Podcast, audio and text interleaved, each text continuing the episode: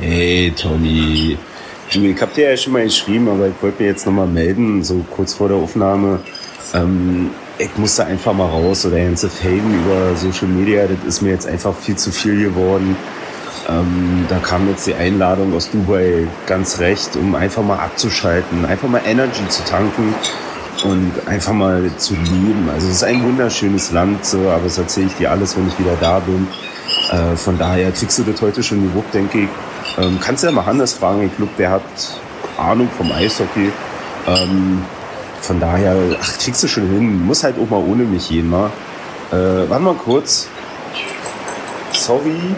I can have another shampoo, please. Thank you.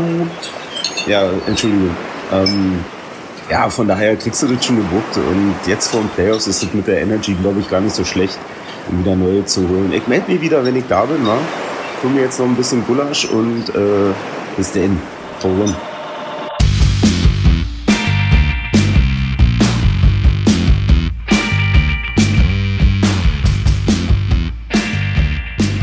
Los am Strand.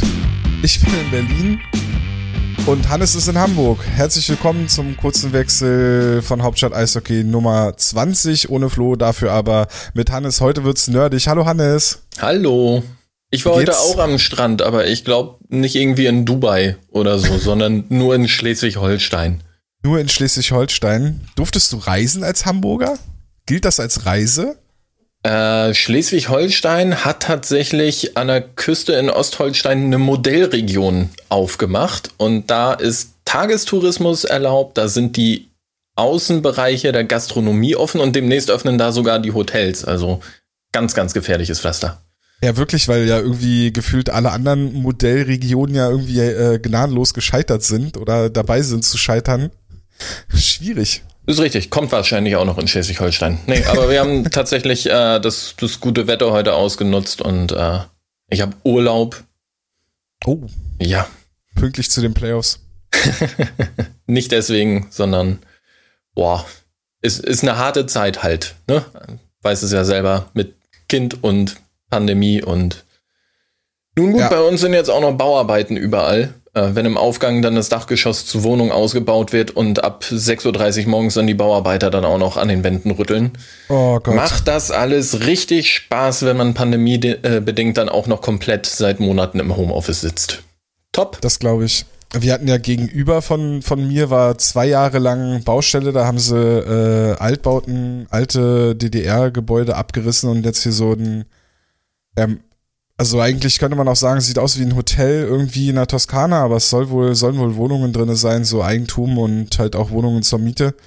Ähm, das war hier zwei Jahre lang quasi Alltag, also dann auch ab morgens 5 Uhr ging das dann hier los, ne? War dann für den Kleinen natürlich spannend, wenn hier die, die Betonmischer und alles rumstanden und die Kräne noch da waren und alles. Ähm, aber der erste Tag, als sie fertig waren mit den Bauarbeiten du morgens aufgestanden bist und du hast nicht das Hämmern, das Bohren und das sonst was von der Baustelle gehört, ey, das war, das war wirklich ein Traum. Naja, eine Woche später haben sie angefangen, die Straße vor der Tür zu machen, dann war alles wieder vorbei. ja, das, das gleiche Szenario haben wir gegenüber auch. Da wird auch gerade nochmal, wird abgerissen und neu gebaut und direkt um der Ecke ähm, wird die U-Bahn-Station bei mir auch noch ausgebaut. Auch noch. Und äh, der einzig große Parkplatz bei mir in der Region, habe ich heute gesehen, ist dann bis zum 31. Januar 2024 gesperrt. Ja, moin. Jo. Wunderschön. Ja, wie finden wir denn von da jetzt den Übergang? Habe ich ja noch gar keinen. Mensch, sonst bin ich doch eigentlich da immer so flott drin. Hm. Was sich auch angefühlt hat, wie Parkplätze für, für mehrere Jahre belegt zu haben, an die letzten oh. Spiele der Eisbären in der Hauptrunde. wir haben eben schon im Vorgespräch festgestellt, dass wir die beide gar nicht so extremst intensiv verfolgt haben. Ist das fair, das so zu sagen? Ja, also es ging ja nicht mehr um wirklich viel. Ja, eben. Playoff-Teilnahme war sicher, Platz 1 in der Nordgruppe war sicher und so sahen dann auch die Spiele aus.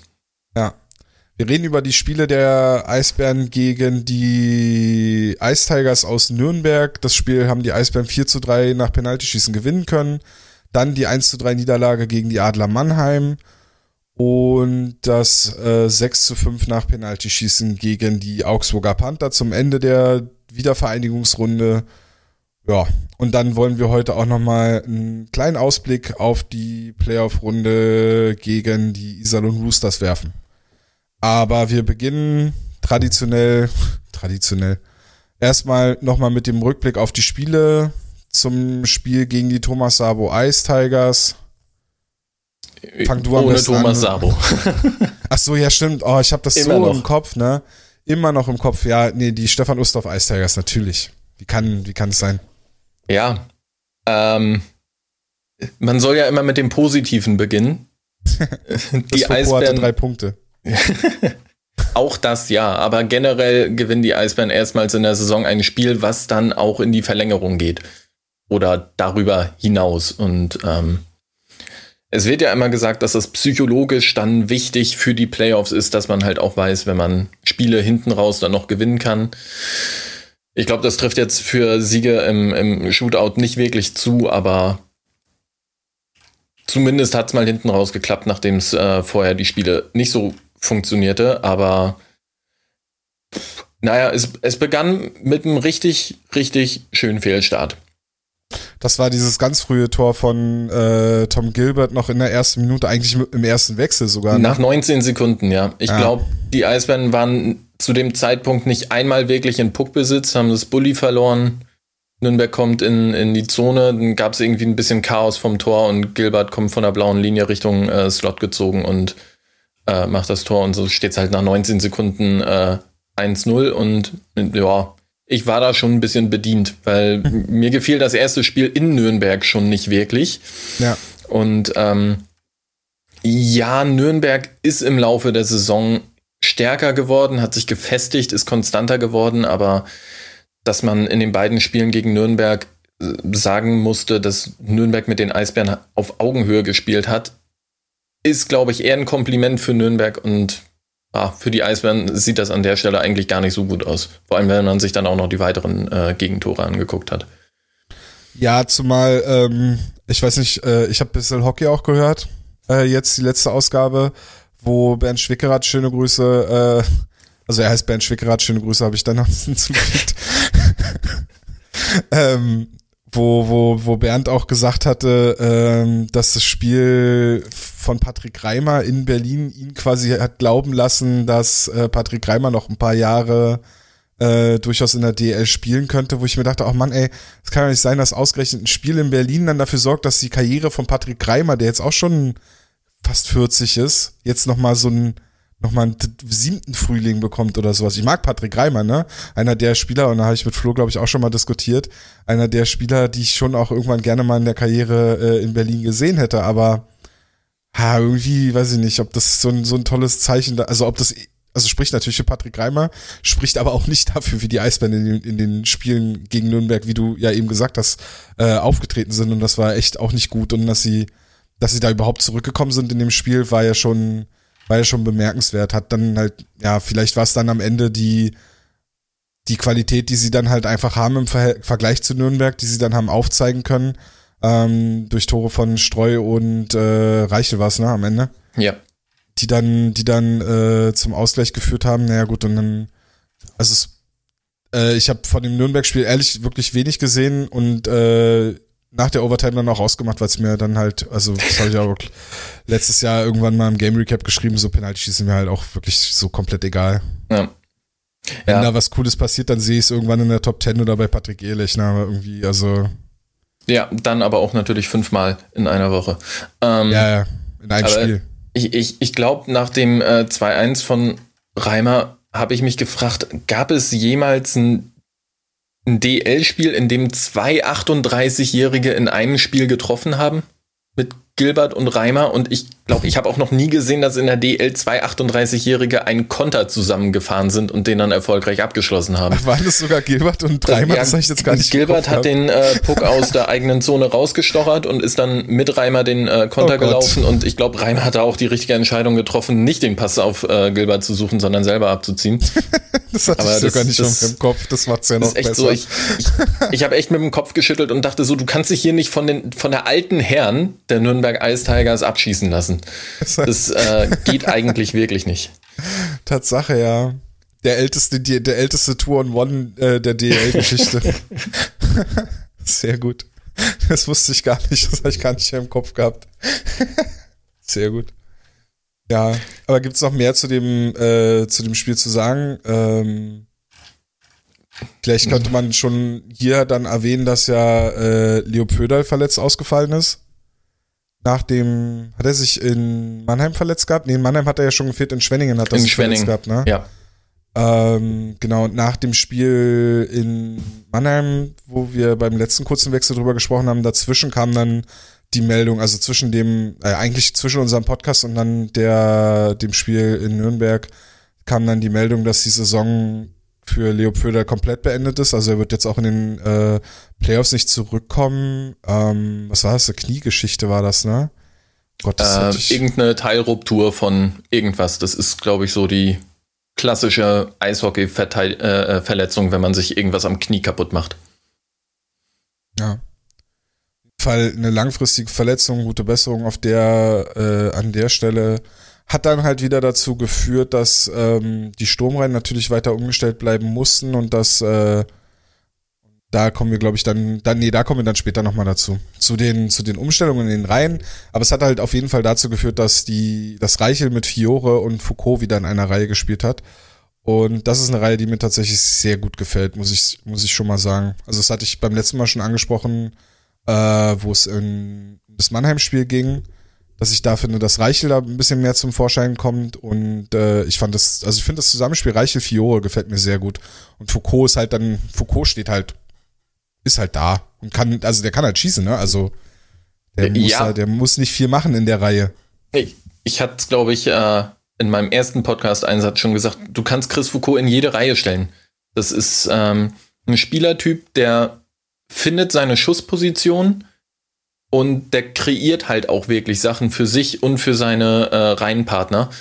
Und äh, das ist halt eine sichere Bank, wenn du den in eine Reihe stellst.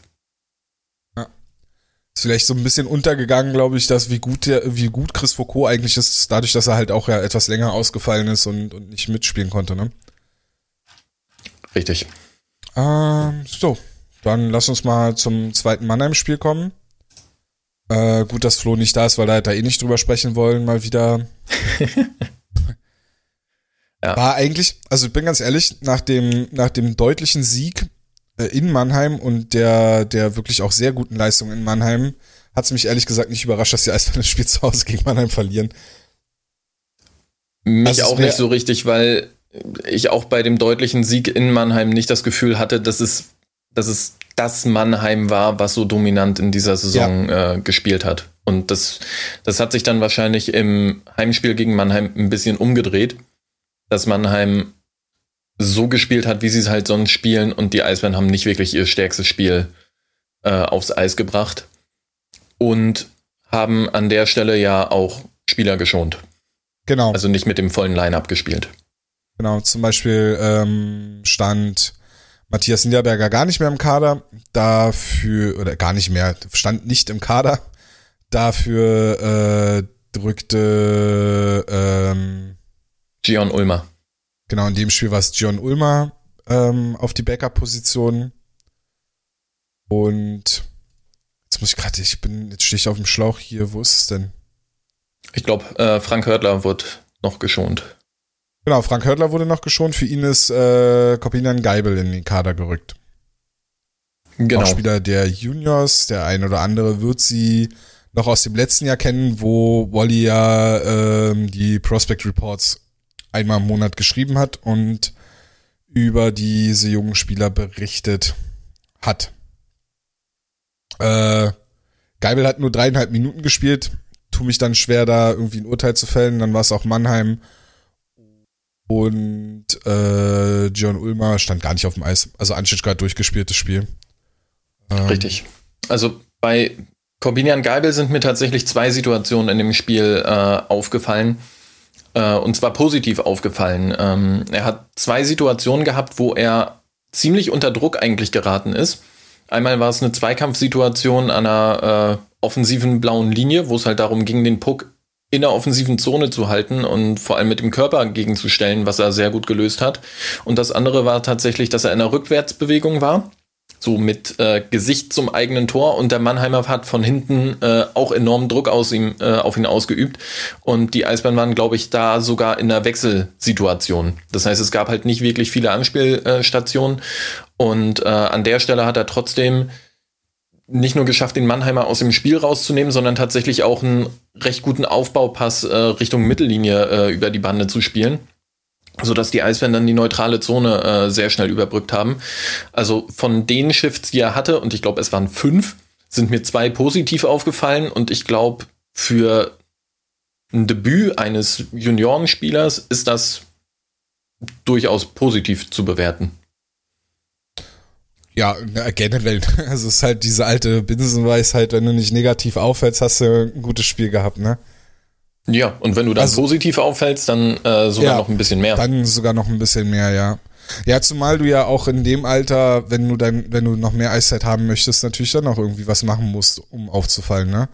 Also, du musst ja diese Aktion haben, wo das Trainerteam dann draußen steht und sich so, wenn sie sich nur so zunicken und sagen, ja, war schon nicht schlecht, der kann ja was. Ja. So, das ist, ja, stimme ich dir schon zu.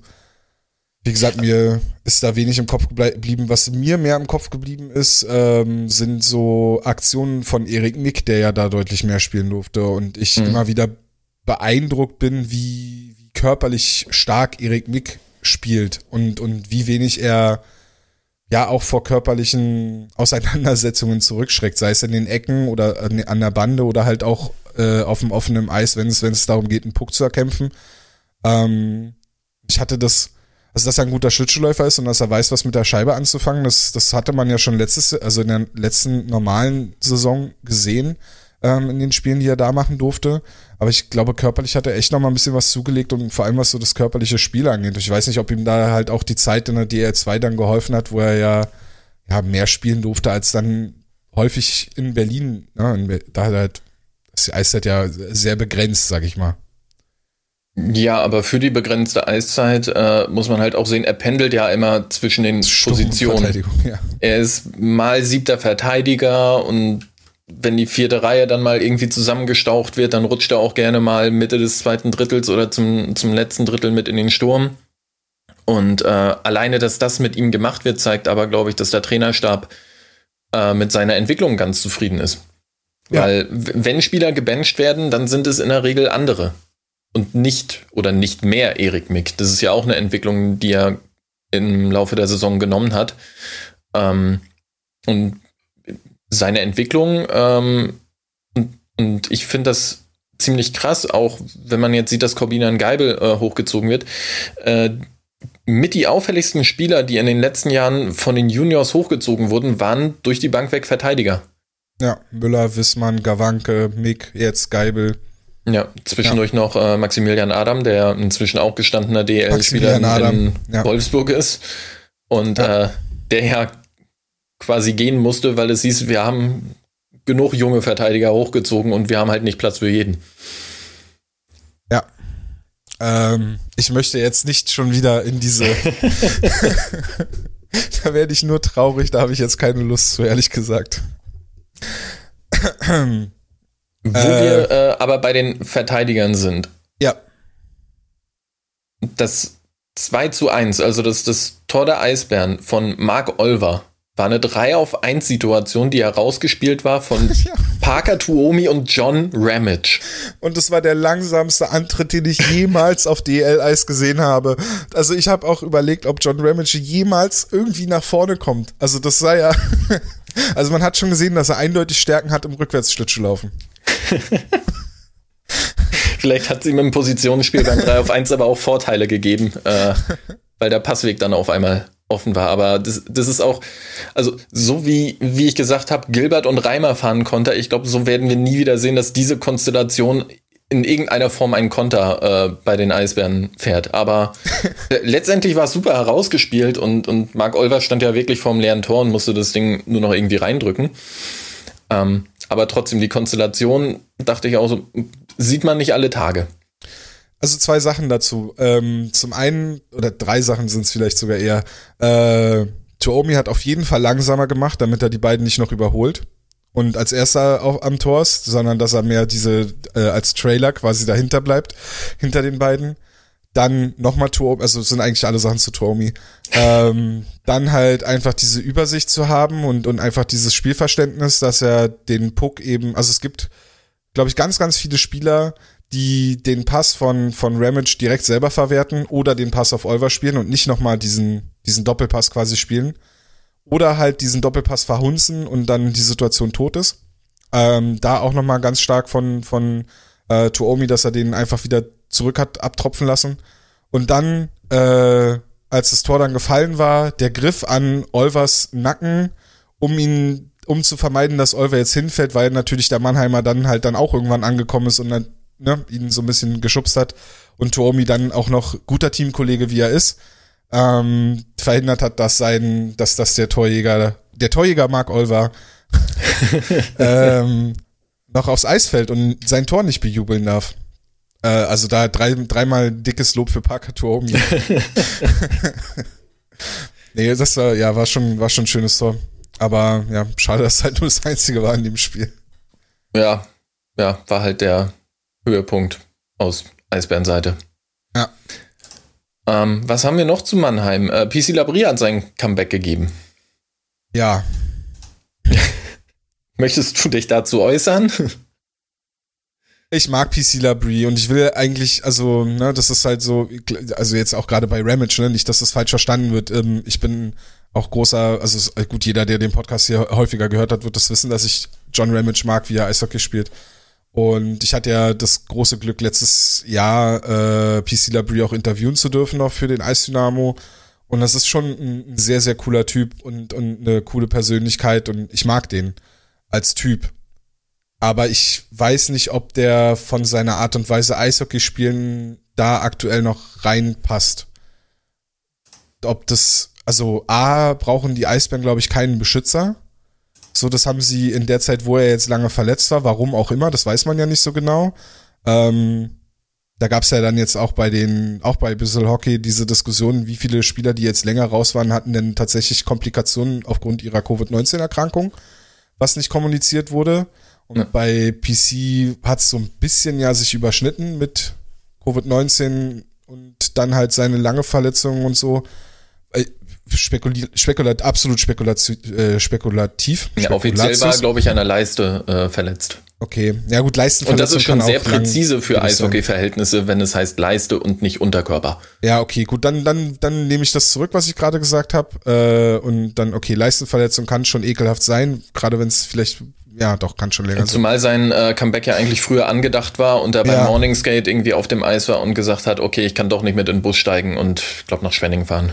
Okay, naja gut, dann, dann, okay, danke, dass du mich da korrigiert hast, dann nehme ich das zurück. Ich hatte das nicht auf dem Schirm, dass die Leiste war. Okay, dann egal. Dann trotzdem bleibt der andere Punkt bestehen, dass ich glaube, dass er war nie der, der, äh, oder er war bis auch letzte Saison nie der schnellste Spieler in dem Kader, aber hat da irgendwie noch eine Rolle erfüllt in, in dem Sinne, dass er den 70-jährigen Lukas Reichel häufiger ähm, beschützen durfte und da so eine gewisse Härte ähm, ausgestrahlt hat, die ich fand in der Saison bisher nicht, nicht wirklich vonnöten war. Eigentlich nur die eine Situation in dem Spiel gegen Ingolstadt, wo man sich gesagt hätte, okay, in einem normalen Jahr wäre das jetzt hier wahrscheinlich zwischen PC und irgendeinem Ingolstädter eskaliert. Ähm und sonst, weiß ich nicht, wirkte er jetzt in den beiden Spielen, also auch in Augsburg, häufig eher wie eine Art Fremdkörper. Zu langsam, und auch, also auch vom Kopf her ein bisschen zu langsam. Kann aber halt auch natürlich dadurch bedingt sein, dass er jetzt lange nicht gespielt hat und dass er, dass er erst wieder quasi auch diese Spielfitness finden muss. Das will ja. ich gar nicht, will ich gar nicht rausnehmen. Aber es ist natürlich schon schade, weil, ja, weil es dann schon schwieriger ist, wenn man jemanden eh mag und dem auch gerne zuguckt und dann sieht halt, dass er, dass es gerade halt einfach nicht funktioniert für ihn. Ja. Ich hatte auch so überlegt, äh, könnte PC Labrie für die Playoffs nochmal so ein Faktor werden, wo es dann vielleicht ein bisschen ja, emotionaler und heißer äh, zur Sache geht. Aber ich bin am das Ende dazu gekommen, es gibt zwei Gründe, die dagegen sprechen. Grund eins, hm. es gibt keine Zuschauer in den Arenen. Damit kann halt ja. die Emotion auch seltener und weniger hochkochen. Grund zwei ist, wir spielen nur Best of Three. Und damit hast du halt keine lange Serie wo man als PC Labrie seinem Gegenspieler mal so richtig auf den Sack gehen kann.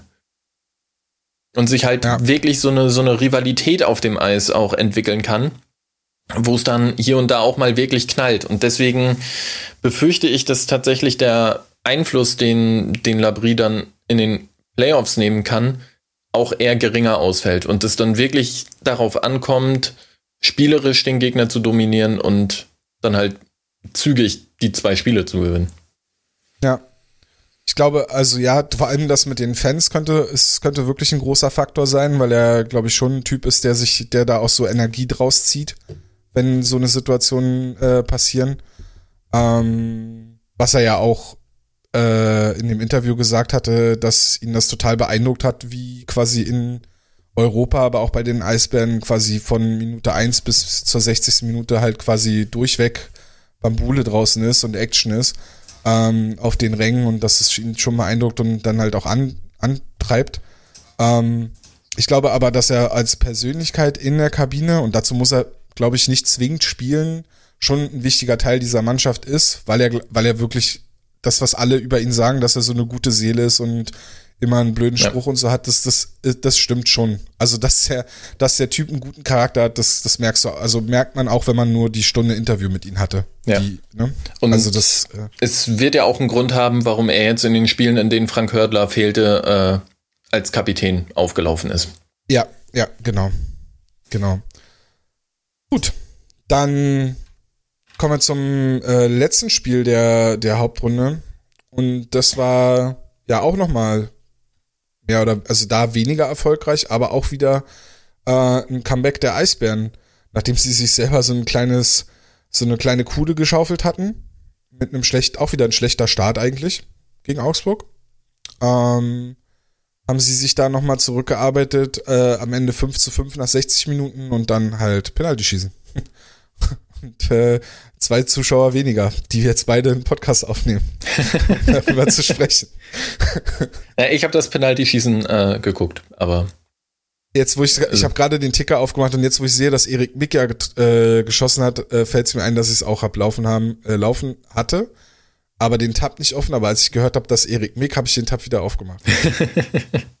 Weil da dachte ich mir, okay, das ist jetzt, das ist, das ist verrückt, was, was ihr hier macht. Aber ja. Aber ähm, es ist das letzte Hauptrundenspiel gewesen. Und ist aber auch nochmal, passt ja nochmal zu dem Punkt, den du vorhin zu Erik Mick gemacht hast, dass sich seine Rolle ja ein bisschen verändert hat und dass er sich vielleicht eine gewisse Art Vertrauen erspielt hat und dann einfach auch nochmal so ein Zeichen des Trainerteams äh, so als, als Lob an ihn, hey, das hast du dir jetzt hier verdient, weil der erste, auch der erste Schütze, glaube ich, wäre, wenn das jetzt ein super wichtiges Spiel gewesen wäre, dann äh, hätte da auch nicht Parker Toben jetzt erstes geschossen.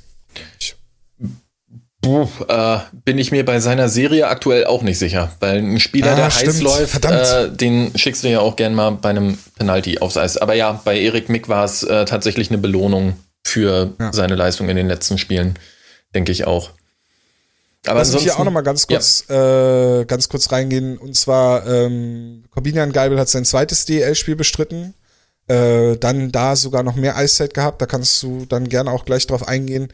Äh, Paul Reiner, ebenfalls ein Verteidiger der Eisbären Juniors, hat auch sein DL-Debüt in dem Spiel gegeben. Und äh, anstelle von Gian Ulmer war in dem Spiel. Na, ich glaube, er war auch mit dabei. War das nicht in dem Spiel? Ach nee, war auch Gian Ulmer, ja. ne? Beide Male Gian Ulmer. Was, war, was hatte ich denn? Egal. Ja, beide Male Gian Ulmer auf der Bank. Also äh, Matthias Niederberger, die letzten beiden Spiele. Ich, ich glaube, du warst noch bei äh, Rihads Babulis, der in Schwenning mit auf der Bank saß. Irgendwo da Aber, auch bei einem Roadtrip, glaube ich. Ja, genau, da hatten wir auch beim letzten Mal drüber gesprochen, dass wo Niederberger gar nicht erst mitgefahren ist. Ja. Also das war einmal, glaube ich, in Köln oder so, ganz am Anfang der genau. Saison. Und ja. äh, jetzt aber zum Ende auch nochmal. Ja, aber was äh, Ulmer und Babulis eint, ist, dass sie nicht eine Sekunde gespielt haben. Deswegen äh, finde ich es an der Stelle auch ein bisschen befremdlich, dass es halt groß als Debüt von den Eisbären äh, angekündigt war, weil für mich, wenn halt angekündigt wird, dass ein Goalie sein DL-Debüt gibt, dann gehe ich eigentlich als Leser davon aus, dass er auch spielt und nicht zwei Spiele in Folge dann auf der Bank sitzt und DEL-Luft schnuppern darf, aber auch nicht mehr als schnuppern. Zumal sie bei Goalies ja auch gar nicht in der Statistik auftauchen. Richtig. Solange er nicht eine Sekunde Eiszeit bekommt. Also Anwesenheit also zählt nicht. Genau, bei, bei Backup-Goalies zählt das tatsächlich nicht. Bei äh, Charlie Anke ist das was anderes. Der kann 60 Minuten auf der Bank sitzen und zählt, das wird ihm als Spiel gezählt. Richtig. Und äh, so kamen dann auch so lustige Statistiken zusammen wie äh, Spieler, die durchschnittlich, ich glaube, so elf Sekunden Eiszeit pro Spiel bekommen haben, weil sie so 40 Spiele auf dem Spielberichtsbogen standen und nur in drei wirklich gespielt haben. Ja. Ja, okay. Aber zu Paul Reiner, zu Paul Reiner, zu Paul Reiner und äh, Corbinian Geibel können wir aber tatsächlich, äh, Geibel hattest du ja eben schon angesprochen. Ja. Ähm, was kannst du zu Paul Reiner noch sagen? Ist dir da noch irgendwas im Gedächtnis geblieben, irgendwas aufgefallen ich, ich, äh, aus dem Spiel gegen Augsburg? Also mir ist jetzt nicht großartig was in seinem Spiel aufgefallen, aber ich finde es für einen Spieler auch wirklich schwer und im Fall von Paul Reiner war es halt auch so, wenn du wahrscheinlich dein Leben lang Verteidiger spielst und in der DN, äh, DNL Verteidiger spielst und diese Saison hat er ja auch sein Debüt in Weißwasser gegeben, spielt da wahrscheinlich auch Verteidiger und dann kommst du in die DL und spielst da wieder vierte Reihe Sturm. Das ist, glaube ich, echt nicht so einfach. Ich, ja. ich habe in meinem Leben nie Eishockey irgendwie gespielt. Äh, du schon. Äh, wie würdest du dich fühlen, wenn du als Verteidiger auf einmal Stürmer spielst und das Spiel ganz anders angehen musst? Boah, schwierig. Ähm, so eine ähnliche Frage hatte mir Dani Goldstein auch mal gestellt gehabt. Ähm, da ich ja nie auf dem Niveau Eishockey gespielt habe, ist es halt doppelt schwer zu beantworten. Äh, ich kann es halt nur so beantworten, dass, also im Hobby-Eishockey ist es so, wenn du halbwegs passabel Schlittschuh kannst, spielst du automatisch in der Verteidigung. Dadurch habe ich halt auch eher in der Verteidigung häufig gespielt, konnte aber dann auch gerne mal im, im Sturm spielen, was, glaube ich, also dass Eis, alle Eishockey spielen können, ohne, ohne Zweifel, also da hat, glaube ich, keiner einen Zweifel dran. Ich glaube, das Einzige, was dann, und da kommt dann der Punkt, den du, glaube ich, ansprechen wolltest, mit dem, wenn du dein Leben lang Verteidigung gespielt hast, oder zumindest jetzt in diesen wichtigen Entwicklungsschritten, in diesen letzten Jahren, bevor du ins Profi-Eishockey integriert wirst, oder jetzt ins Profi-Eishockey integriert wirst, in Weißwasser, durch einige Spiele bei den Eisbären, wenn du aber vorher in den letzten DNL-Jahren und so in der Verteidigung gespielt hast, dann entwickelst du ja so eine gewisse Mentalität und, und, und ähm, ja, du wirst glaube ich, also dein Spielstil wird dann eher der. Und das ist dann, glaube ich, auch das, wo, wo wir, wenn wir über Konstantin Braun gesprochen haben, wenn er mal wieder im Sturm aushelfen musste und man gesehen hat, oh, der orientiert sich aber jetzt in gewissen Situationen doch ein bisschen zu weit nach hinten. Gerade in der eigenen Zone. Vielleicht verlässt er die blaue Linie, wo er, wo er den gegnerischen Verteidiger decken müsste und zieht sich zu weit Richtung Grundlinie zurück. Genau dasselbe Spiel hast du bei Flügelspielern, die plötzlich Center spielen müssen, die sich zu sehr nach außen ziehen lassen in der Defensive. Ich glaube schon, dass es vom, vom, vom Spielverständnis her oder von, von dem, wie es auf dem Eis läuft, dann schon ein Problem sein kann. Aber gleichzeitig, glaube ich, wird es auch gemacht, um die Spieler zu heraus, äh, um, um eine Herausforderung an die Spieler zu geben und zu, und zu sagen, wir wollen schon sehen, wie weit du das Spiel denken kannst. Und ja. ja, sie wollen halt was sehen und dann ihm die Möglichkeit geben. Ja, ich glaube auch auf dem Niveau wird bei fast allen Spielern, die dann wirklich mal den Schritt in die DL machen, das Grundverständnis dafür da sein, zumindest zu wissen, was sie grob auf dem Eis dann genau. als Flügelstürmer zu tun haben. Ja. Dass dann auch das Timing beim Vorcheck vielleicht nicht immer äh, passt, weil du halt als Verteidiger eigentlich nur nach vorne pinscht, wenn, wenn du versuchst, den Puck irgendwie in der offensiven Zone zu halten und auf einmal musst du halt deinen, deinen Gegenspieler da hinterm gegnerischen Tor lang jagen. Das ist dann auch normal, aber auch da ist mir jetzt bei Paul Reiner nichts Negatives aufgefallen. Also ich würde es verbuchen unter war ein solides Debüt. Ja. Und grundsätzlich hast du ja dann, ne, du, du, du hast die Teammeetings vorher und dann wird dir gesagt, was du zu tun hast. Und äh, ich glaube, da wird sich dann Serge Aubin, selbst wenn er jetzt vielleicht im Vorcheck sich permanent an die falsche Position begeben hat, wird Serge Aubin nicht danach in der Kabine ihn zusammengestaucht haben und gesagt haben, wie beschissen er doch Eishockey spielt und dass es am besten sein lässt mit der Karriere und Maurer wird oder sowas. also, nee, glaube ich auch nicht. Ähm, insofern. Er ist ja nicht ja, Kevin Godet oder so. Ja. Äh, gibt aber auch Maurer, die solide Eishockey-Karrieren gemacht haben. Oder zumindest abgeschlossene Berufsausbildung als Maurer haben. Spielt sogar einer bei den Eisbären. Kann man mal in die Kommentare schreiben, wer das ist. Mal gucken, ob Leute drauf kommen. Zu gewinnen gibt's Ich- nix. Egal. Ewiges Lob und Anerkennung. Ja. Schwierig. Was hatten wir äh, sonst zurück äh, zum Augsburg-Spiel? Ähm, nächste eigentlich untypische Verteidigersituation. Simon Depré als Goalgetter. ja, okay. Also, Erzähl mir mehr. das ist eine Ich dachte eher Situation. Tobi Anschischka als Spielmacher, aber okay. Ja, gut, da weiß ich bisher immer noch nicht, wie sein äh, Assist zustande gekommen ist. Äh, war aber, glaube ich, das gleiche Tor. Äh, und Ja, da ja. es eine, eine ja, fast schon Kontersituation im eigenen Powerplay war. Ähm, aber das, was ich halt gesehen habe, ist, äh, Depré nimmt mit dem Puck Fahrt auf, spielt an einer offensiven blauen Linie einen Doppelpass mit äh, Giovanni Fiore und drischt das Ding dann aus dem Bullykreis in den Winkel. Wäre es nicht Simon Depré gewesen, hätte ich darauf schwören können, dass es Chris Foucault war. Von der Art und Weise, wie dieses Tor zustande gekommen ist und wie dieser Abschluss war. Ich fand, das war schon ein Depretor. Hat mich jetzt nicht. war der nicht als Torjäger und als Tore schießender Verteidiger angepreist? Ich mir mal sowas. Äh, Ich glaube, den offensiven Verteidiger wollte man loswerden. Äh, egal. Wieso, er, Depré hat zehn Punkte in zehn Spielen gemacht. Also, das ist schon. ja, er hat auch Powerplay Spiel. Gespielt. Also, Bester äh, Eisbandverteidiger aller Zeiten. Ja, dafür, dass es ja groß hieß, die Eisbären wollen bei der Neuverpflichtung, äh, weil sie zu viele offensive Verteidiger haben, sich einen defensiven Verteidiger holen. Und äh, der wurde dann ab Spiel 1 direkt im Powerplay eingesetzt. Ähm, okay, das Fass möchte ich jetzt auch nicht nochmal komplett aufmachen. Äh, war ein schönes Vor äh, Tor von äh, Simon Depré. Äh, hat mir gefallen und hat dann auch so ein bisschen diese Aufholjagd äh, eingeleitet.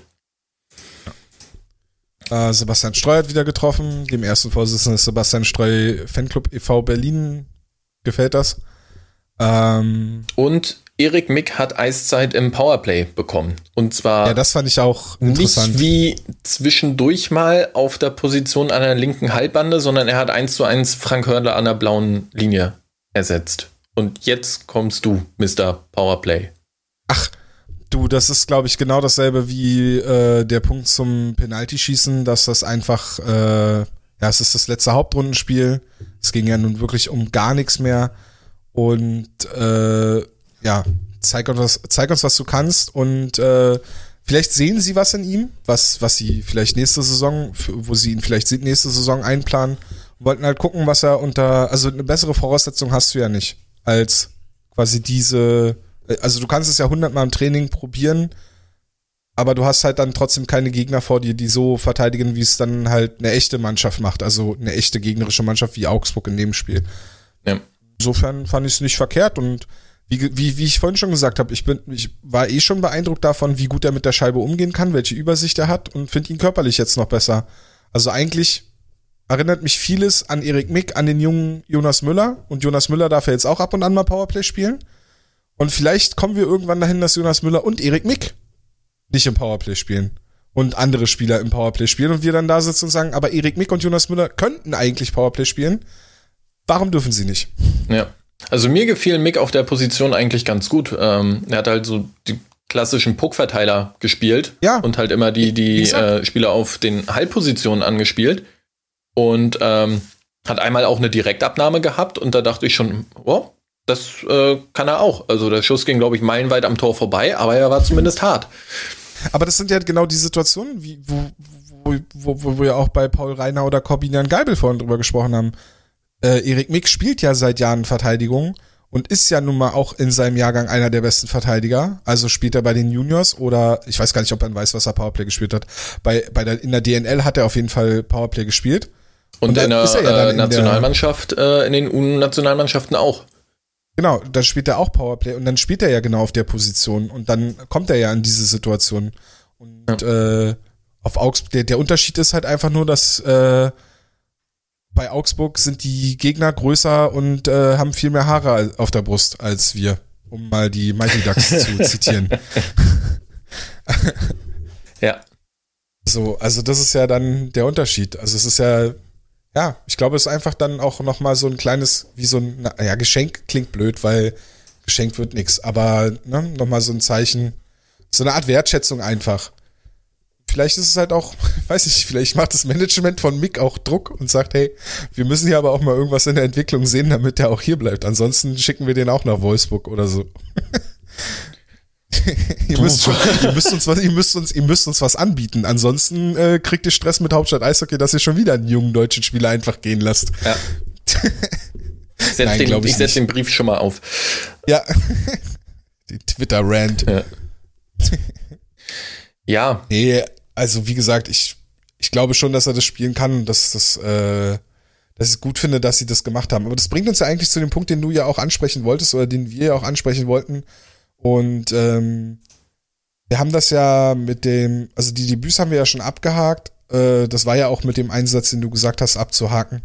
Aber wir wollten natürlich schon über Umstellungen und äh, das schon von, von einigen Spielern sprechen, äh, welchen Sinn das für uns ergeben hat oder keinen Sinn. Und ähm, ob das nicht vielleicht hier und da auch einfach, ja, auch zu spät war oder vielleicht der falsche Zeitpunkt dafür. Und ja, weil du das eben im Vorgespräch schon mal angesprochen hattest, äh, steig doch da jetzt am besten direkt ein, weil ich habe da auch eine Meinung zu. Ich habe jetzt nicht direkt was zu vorbereitet. Ja, ja ich habe da eigentlich auch nur äh, eine Meinung zu oder eine Theorie zu. Also großartig was vorbereitet habe ich jetzt auch nicht. Ähm, geschont wurden jetzt in den letzten Spielen Matthias Niederberger, Frank Hörder und äh, Marcel Nöbels. Und ähm, generell ist es natürlich okay, wenn die Hauptrunde sowieso gelaufen ist, Spieler zu schonen. Gerade auch beispielsweise Marcel Nöbels, der oft in der Saison sehr viel Eiszeit bekommen hat in allen Spielsituationen äh, für einen Goalie ist es sicherlich auch in so einer verkürzten Saison nicht einfach, äh, so viel zu spielen. Und Frank Hördler ist nicht der Jüngste. Ähm, also die rauszunehmen. Gewagte These. Ja. Lässt sich das statistisch belegen. Mhm. ähm, von daher, die, die Spieler rauszunehmen, ist jetzt sicherlich keine schlechte Idee gewesen. Ich kann mich nur nicht so ganz mit dem Zeitpunkt anfreunden ja. die nämlich in den letzten drei Spielen der Hauptrunde äh, rauszunehmen. Ich hätte es eigentlich gern gesehen, wenn sie zumindest zwei der letzten drei Spiele noch gespielt hätten und davor vielleicht zum Beispiel den Roadtrip äh, Spanning-Mannheim ausgesetzt hätten, ähm, um einmal die Buskilometer zu vermeiden und um die letzten zwei oder vielleicht auch drei Spiele der Hauptrunde einfach wirklich als konkrete Playoff-Vorbereitung zu nutzen, um halt wieder in den Rhythmus zu kommen, die Reihen wieder zu sortieren, so wie man sie sich vielleicht auch für die Playoffs vorstellt, um halt jetzt nicht ähm, mit zwischendurch mit Debütanten aufgefüllten und komplett durchgewürfelten Reihen äh, zu spielen und jetzt quasi komplett kalt zu starten gegen Iserlohn. Ähm, wie gesagt, kann ich mich nicht so richtig mit anfreunden, dass es jetzt die letzten drei Spiele waren, die, die so durchgezogen wurden. Ja, und dazu passt ja dann auch mein Punkt, den ich dazu einbringen würde. Und das wäre ja dann der Faktor, dass ähm, auch das Umstellen der Reihen ja eher zu einer gewissen ja, Verunsicherung vielleicht beigetragen hat oder nicht unbedingt dazu dafür gesorgt hat, dass man, dass man daraus ein Vertrauen schöpft. Ich kann mir vorstellen, warum das gemacht wird, warum man gerade auch in der Verteidigung sagt, wir probieren hier mal andere Duos aus.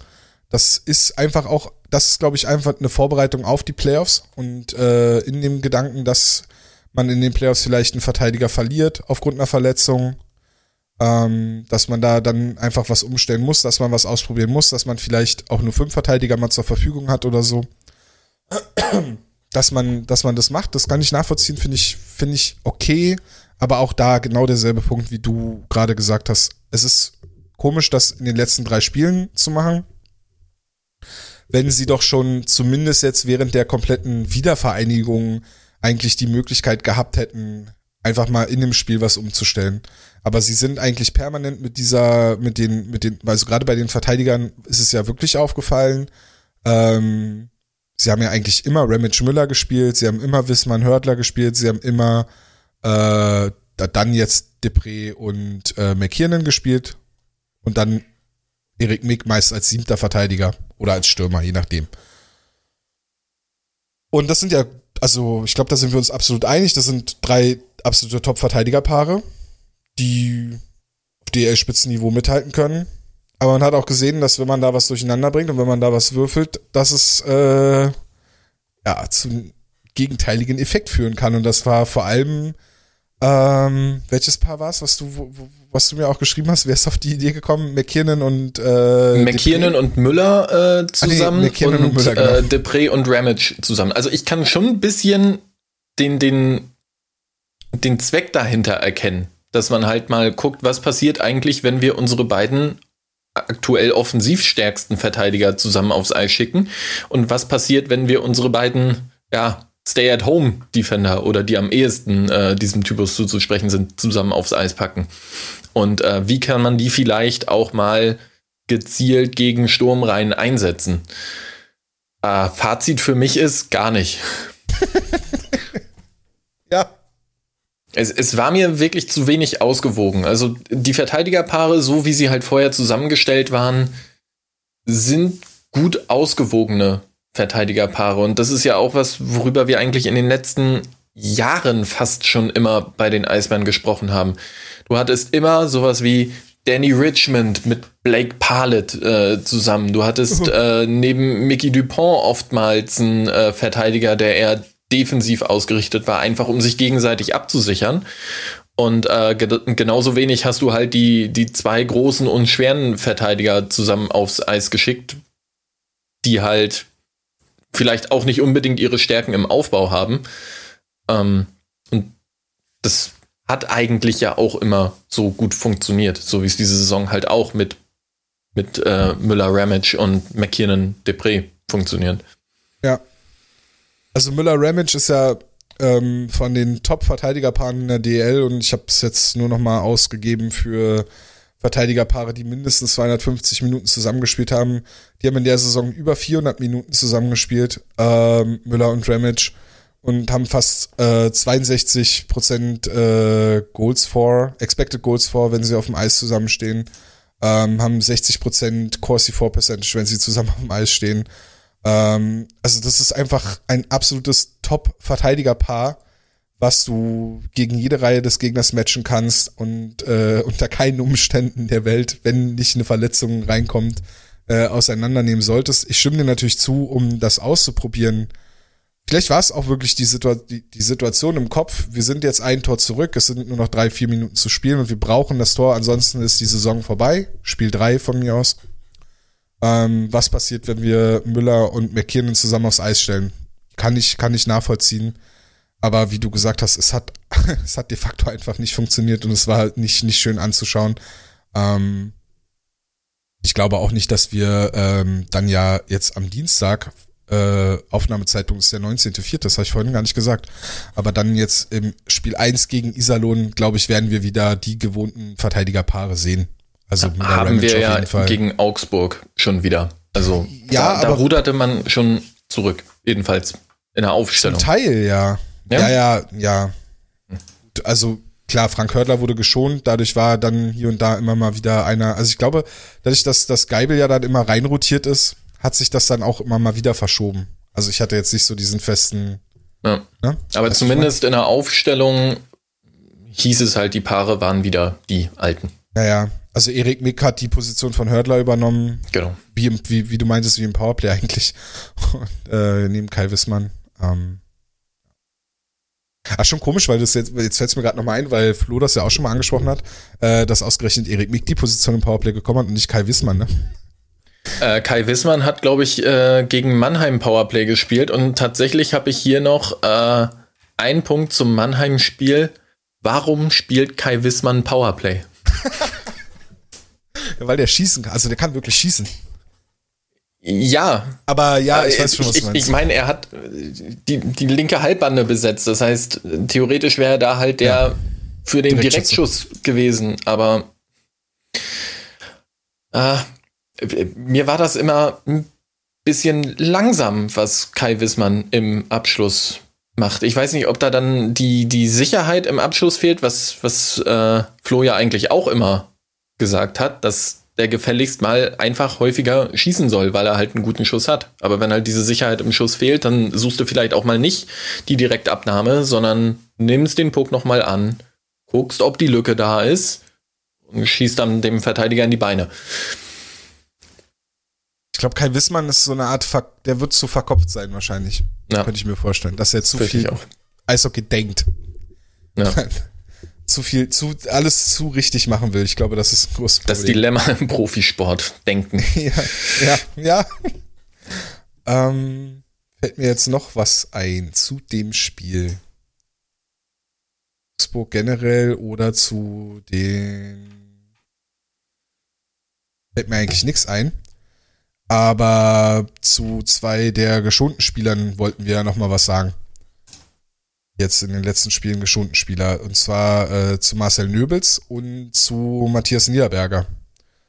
Ähm, ich fange einfach an, weil das bei Matthias Niederberger relativ kurz abgehandelt ist. Aber im Grunde, ich glaube, der Tenor ist der, wenn ich das vorwegnehmen darf, weil ich, also wir haben, da haben wir uns gar nicht so konkret abgesprochen, nur dass du was zu Nöbels sagen willst.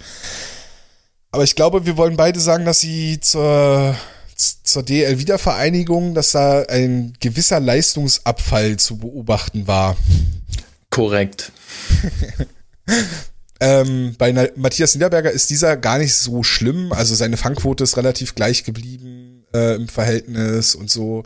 Und ich glaube eher, ähm, der Unterschied bei Niederberger, der sich abgezeichnet hat, ist der, äh, ist, glaube ich, vielleicht auch eher ein Teameffekt, weil die Gegner auch stärker geworden sind oder bessere, besser aus ihren Chancen Kapital schlagen konnten. Ähm, was ich sagen will, ist, Matthias Niederberger hatte vor der Wiedervereinigung bei 5 gegen 5 ein Goal Safe Above Average. Also wie viele Tore verhindert er im Ligaschnitt, mehr, äh, über dem Ligaschnitt, ähm, ist das richtig erklärt? Ja, ne? Hatte er einen Wert von 12,6 vor der Wiedervereinigung und nach der Wiedervereinigung Matthias Niederberger Goal Saved Above Average bei 5 gegen 5 nur 1,1. Das heißt, er hat ein Tor mehr verhindert, als der, als der Ligaschnitt verhindert hätte. Oder? Korrekt, ja. Also das, im, im Schnitt hätten die Eisbären in den Spielen, in denen Matthias Niederberger im Tor stand, eigentlich ein Tor mehr kassieren müssen, als sie kassiert haben. So. Und genau. in der Nordrunde waren es, sie hätten zwölf mehr fast, kassieren. Fast 13 müssen. sogar. Ja. ja. Die Frage, die ich mir darstelle, ist, ähm, also erstmal, wir haben weniger Spiele äh, in der Wiedervereinigungsrunde gehabt und wir haben halt diese zwei Spiele gegen München gehabt, die, glaube ich, diese Statistik, ja. also die generell seine Statistiken ordentlich äh, versemmelt haben. Ja, okay.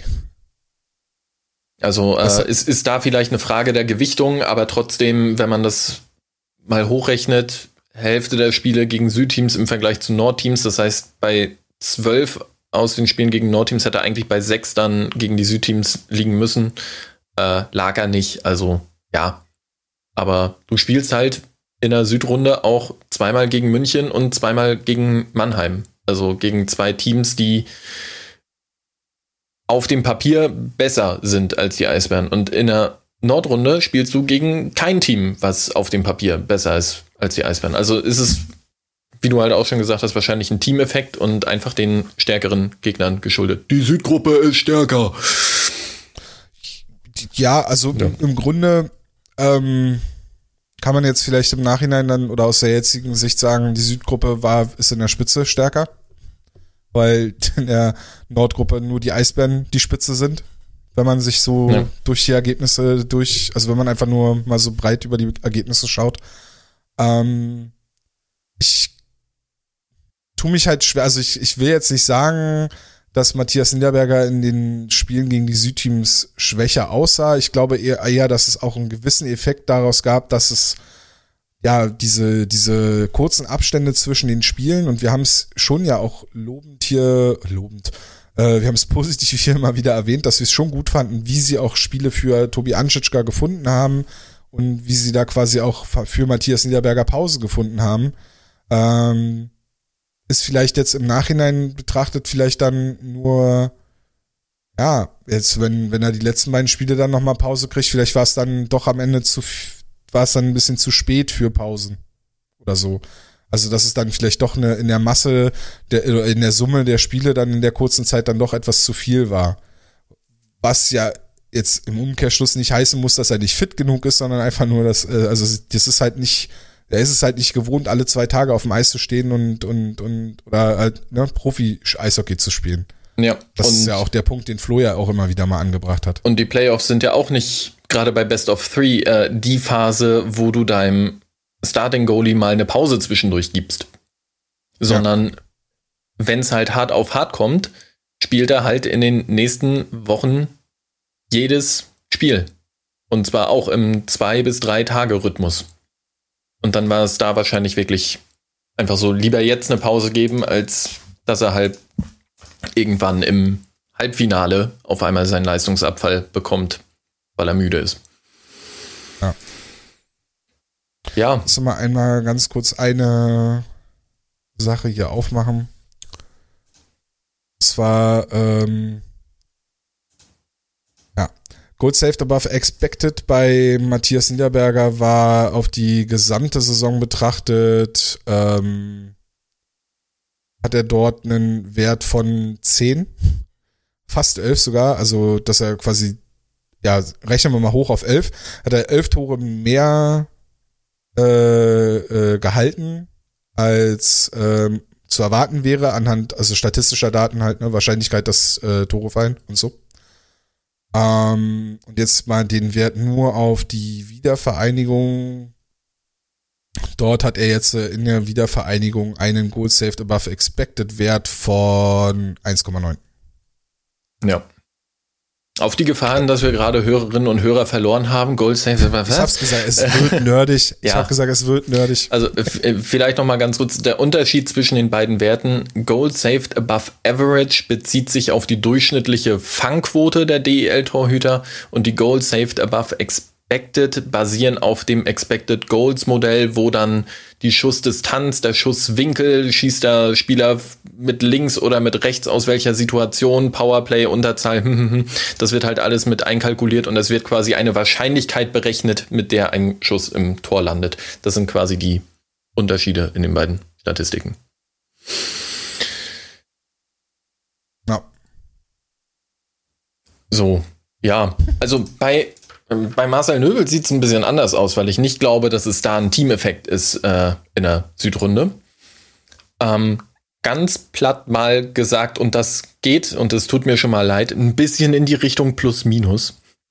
Oh. Ähm, in der Nordrunde stand Marcel Nöbels bei fünf Gegentoren bei 5 gegen 5 auf dem Eis. In 22 Spielen. Das ist sehr gut. Sehr, sehr gut. In der Südrunde machte er 13 Spiele und stand dort bei 9 Gegentoren auf dem Eis. Das ist nicht mehr so gut. Auch da spielen aber wieder die Spiele gegen München eine Rolle, denn die Spiele gegen München und dann, ich glaube, auch noch das darauffolgende Spiel gegen Schwenning, ähm, da, müssten, da müsste die Reihe Reichel, Nöbels, Föderl irgendwie bei 7, 5 gegen 5 Gegentoren auf dem Eis gestanden haben. Also die, die Spiele reißen es da halt äh, wirklich negativ raus in der Statistik. Aber auch wenn man sich dann die anderen Statistiken anguckt, und das sind dann auch wieder die äh, Expected Goals mit äh, Marcel Nöbels auf dem Eis bei 5 gegen 5, waren gegen die Nordteams noch äh, bei über 62 Prozent, äh, gegen die Südteams bei knapp 48 Prozent. Das heißt, ähm, während die Reihe eigentlich gegen die Nordteams ein Garant dafür war, dass die Eisbären sehr, sehr wahrscheinlich ein Tor schießen, war es tatsächlich so, dass die Reihe dann gegen die Südteams schlechter dastand als die Reihen, gegen die sie gespielt haben. Und äh, letzte Statistik äh, dazu ist dann mit Marcel Nöbels auf dem Eis die Puckbesitzstatistik, also die Corsi-Werte mit ihm, waren gegen Nordteams bei knapp über 60 Prozent, gegen die Südteams bei ja, 51 Prozent. Das heißt, diese Dominanz dieser Reihe und Marcel Nöbels hat gegen die Südteams fast alle Spiele auch mit dieser Reihe verbracht, bis sich dann Föderl verletzt hat und dann ein bisschen was durchgewürfelt wurde und am Ende wurde er geschont. Äh, aber den Großteil dieser Spiele hat er noch zusammen mit dieser Reihe gespielt, äh, haben sich eigentlich alle relevanten Werte rund um Marcel Nöbels und rund um diese Reihe eigentlich verschlechtert. Und die Frage ist jetzt eigentlich, kriegt man da noch mal den Bogen Richtung Playoffs? Und wenn ja, in welcher Konstellation? Aber darüber können wir ja gleich vielleicht noch reden. Es sei denn, du möchtest da jetzt direkt drauf einsteigen. Ja, lass uns doch direkt drauf einsteigen.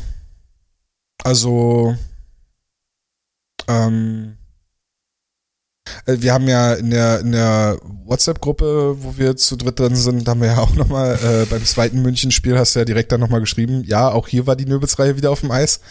Ähm, hatte dann, dann schon so einen leichten, äh, leichten Running Gag-Charakter und war schon auffällig, dass München diese Reihe so komplett zerrupft hat jetzt, ich glaube, meine auch nicht durch nur eine Reihe, sondern München halt mit diversen Reihen hat die zerrupft. Also ja. das war schon auffällig.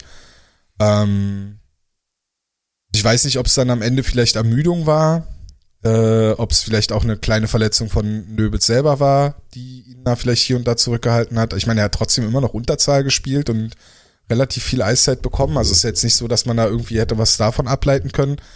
Ähm, ich glaube einfach, dass er abgekühlt ist, dass er einen enorm starken, eine enorm starke Nordrunde gespielt hat und dann halt vielleicht so ein bisschen seinen, sagt man so schön, seinen Mojo verloren hat.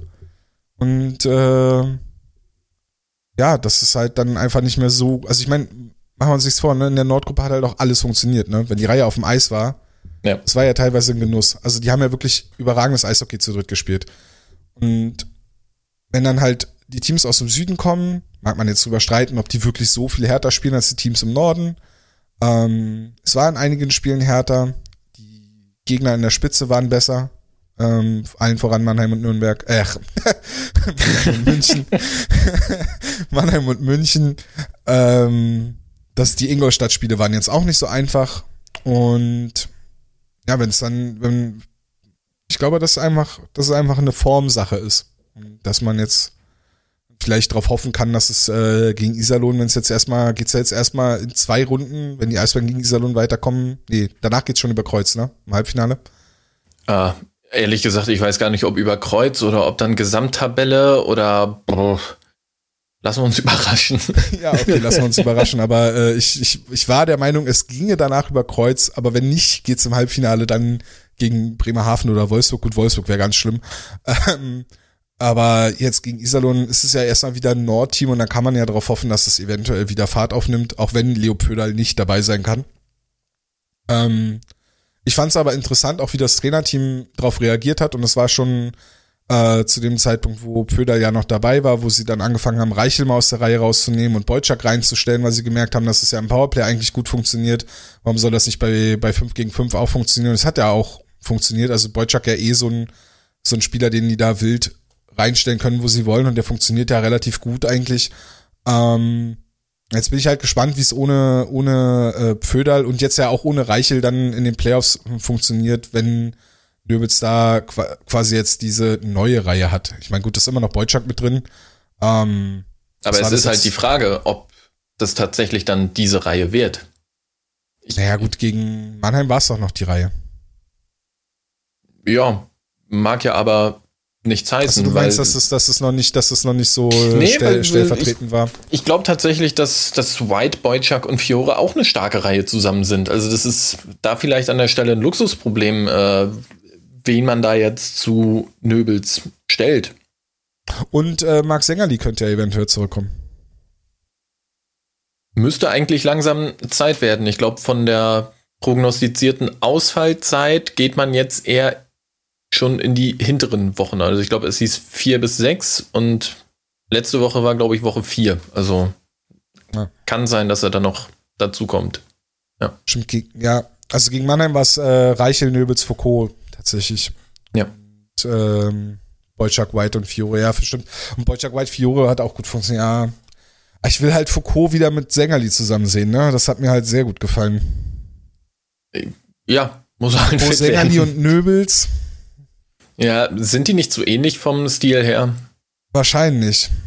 Aber das haben wir über Nöbels und Reichel auch gesagt und es hat dann ja. auch irgendwann funktioniert.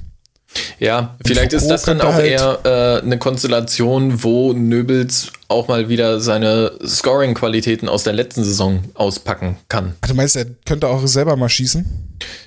Wäre eine Option. ich hatte mir irgendwann mal für einen kurzen Wechsel auf, hatte ich einen Stichpunkt auf meinem Zettel stehen. Ich glaube, den habe ich gar nicht mehr gebracht, aber da habe ich auf meinem Stichpunkt geschrieben, wer hat Marcel Nöbels diese Saison gesagt, dass er nicht mehr schießen darf? Und dann so ein ja. ganz fettes Fragezeichen dahinter.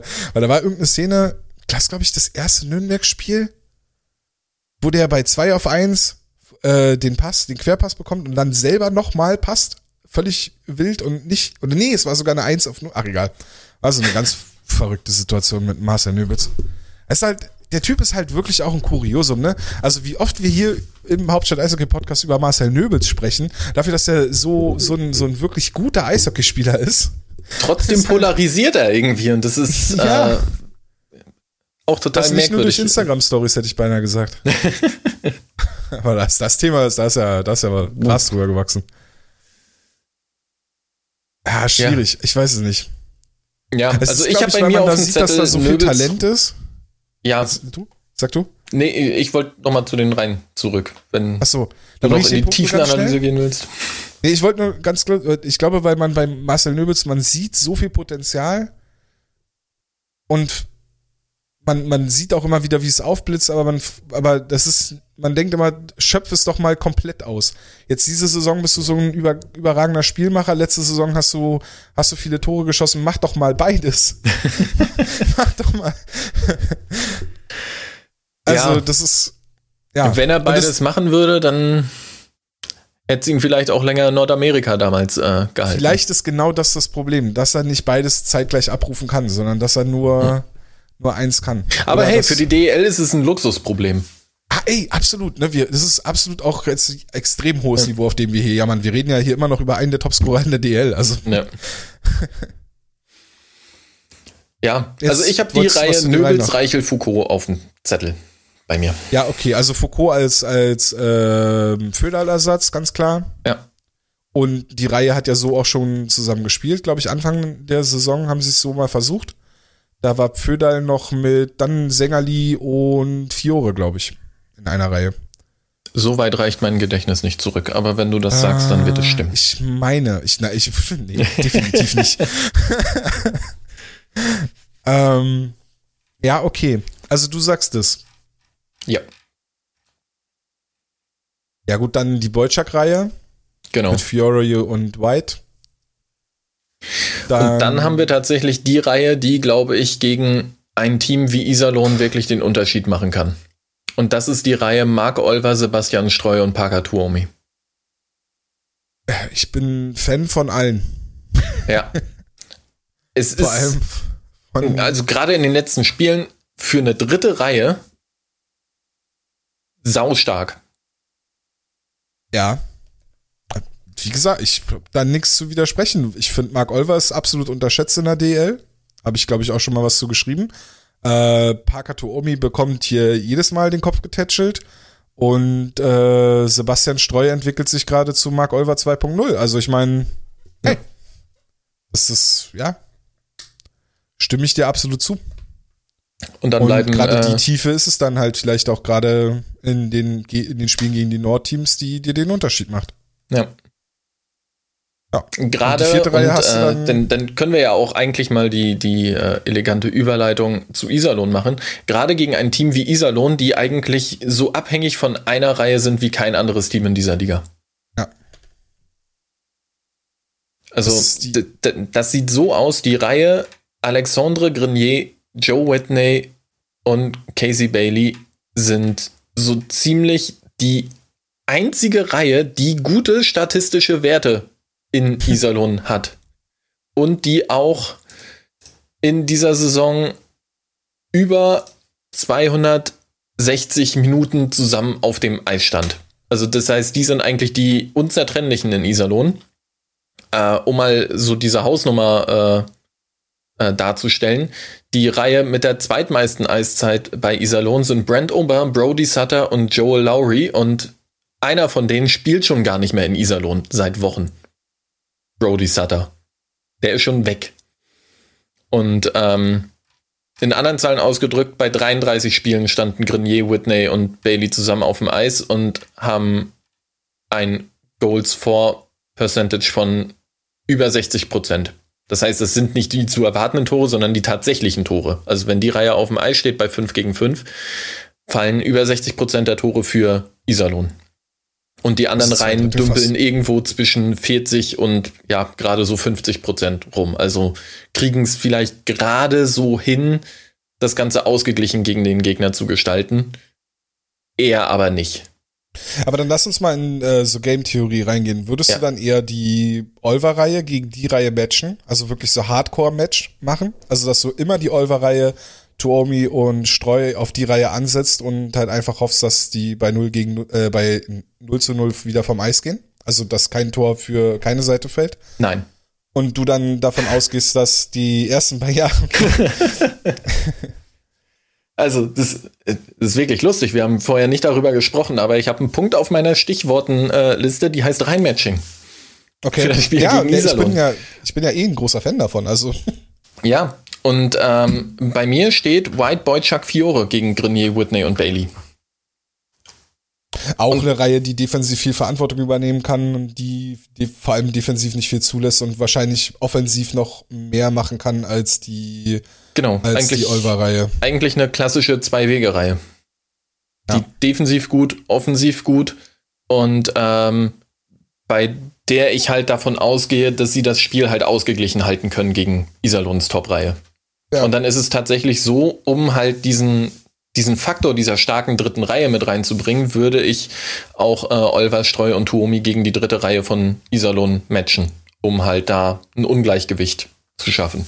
Jetzt ist halt, die Frage ist äh, bei Iserlohn, was ist da jetzt wirklich die dritte Reihe? Weil ich habe mir mal äh, das Line-Up vom letzten Spiel angeguckt Du hattest da eine nominelle zweite Reihe Lowry, äh, Radicki, Fleischer und eine nominelle dritte Reihe äh, Taro Jensch, äh, Marco Friedrich und Brent Ober, die vom Namen her für mich eher die zweite Reihe dort wäre.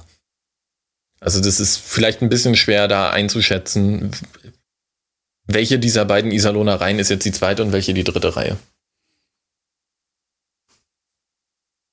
Aber die, die Top-Reihe würde ich auch wirklich mit der, ja, aktuell wahrscheinlich Top-Reihe der Eisbären mit White Boinchuk und Fiore matchen.